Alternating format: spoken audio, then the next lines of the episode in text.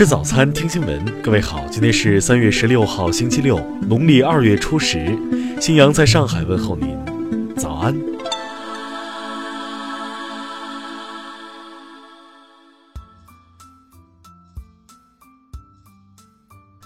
首先来关注头条消息。昨天，国务院新闻办举行吹风会，就二零一九年政府工作报告的修订情况进行解读。国务院研究室副主任郭伟介绍，政府工作报告从起草开始就深入开展调查研究，广泛听取各方面的意见。但作为一份报告，也不可能把所有的意见全部吸收进来。如有代表提出恢复五一黄金周假期，此类意见虽然经过研究，但各个方面的意见还不尽一致，这样的意见这次没有把它写入到报告中。郭伟表示。对于修改中没有直接吸收的意见，已进行了整理，报国务院领导和国务院办公厅，并送到相关部门进行认真研究。对没有吸收的意见，起草组工作人员要到各个代表团向提意见的代表进行反馈解释，同时进一步听取意见。听新闻早餐知天下大事。昨天上午，第十三届全国人民代表大会第二次会议在人民大会堂举行闭幕会。表决各项决议草案、法律草案和决定草案。原国家质量监督检验检疫总局党组成员、副局长魏传忠涉嫌严重违纪违法，目前正接受中央纪委国家监委纪律审查和监察调查。昨天，教育部公布了2019年全国硕士研究生分数线，复试录取工作全面展开。据商务部官方消息，一到二月，全国新设立外商投资企业六千五百零九家，实际使用外资一千四百七十一点一亿元人民币，同比增长百分之五点五。据国家医保局消息，截至二零一九年一月底，国家平台备案人数三百五十六万，累计实现跨省异地就医直接结算一百七十万人次。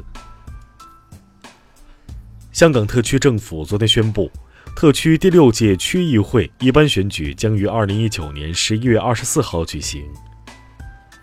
昨天，百度在宣布新的人才梯队建设计划时称，公司将加速干部年轻化的进程，选拔更多的八零九零后年轻人进入管理层。昨天，中国消费者协会向勇敢揭露五星酒店卫生乱象的花总颁啄木鸟奖。以鼓励更多的消费者依法参与消费环境监督。下面来关注国际方面。新西兰总理杰辛达·阿德恩将昨天的克莱斯特彻奇清真寺枪击事件定性为恐怖袭击。警方表示，此次枪击案是精心策划的袭击事件，全国各地的清真寺将受到警方的保护。法国官方当地时间十四号表示。埃塞俄比亚航空公司失事客机的黑匣子当天已经被送抵法国进行分析。美国国会参议院十四号通过一项决议，叫停特朗普此前宣布的美国南部边境进入国家紧急状态。特朗普随后表示将否决该决议。当地时间十四号，英国议会下院投票决定支持英国推迟脱欧。但英国脱欧最终能否推迟，尚取决于欧盟其他成员国的态度。在昨天举行的记者招待会上，朝鲜外务省副外相崔善基表示，朝鲜正考虑停止与美国的无核化谈判。韩国外交部昨天表示。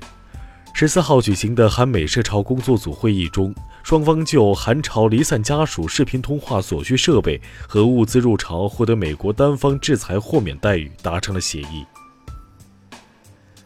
世界银行十四号宣布，世行执行董事会确认美国财政部负责国际事务的副部长戴维·马尔帕斯成为下届世行行长唯一提名人选。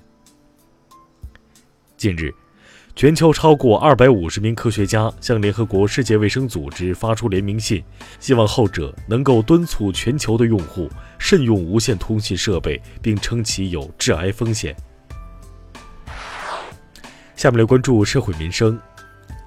十四号，陕西榆林一环卫工跪地擦拭公厕便池视频热传，有网友怀疑此举为炒作。当地环卫工队长否认称，该同事认真负责，队伍无要求跪地清扫。常熟一司机车内财物近日被盗，在车内发现小偷为敲诈两千元留下了四页纸条，开头称对不起，落款署名一个笨贼，还留下微信号方便转账。不久，小偷被抓。近日。黄石一男子郭某在小卖店盗走店主手机被刑拘，店主了解到郭某的父亲患癌在治疗，家庭困难，为筹钱盗窃，考虑到手机已找回，主动出具谅解书，并向其捐款一千元。近日，郑州一违停轿车留字条，称自己扔垃圾不慎扔掉车钥匙，母亲正送来备用钥匙，求交警别贴条。交警核实情况后，让车主守在车旁，尽快开走，未对其处罚。近日，芜湖一五旬男子在桥下欲猥亵一单身女子，不料反被女子撂倒，随后男子抢夺对方手机逃走。目前，该男子因涉嫌抢劫，已被当地警方依法刑事拘留。下面来关注文化体育。昨天。二零一八到二零一九赛季 CBA 常规赛各项荣誉揭晓，易建联成为 CBA 首位年度最佳防守球员。国足中国杯备战人员名单昨天出炉，新主帅由卡纳瓦罗担任，顾问为里皮。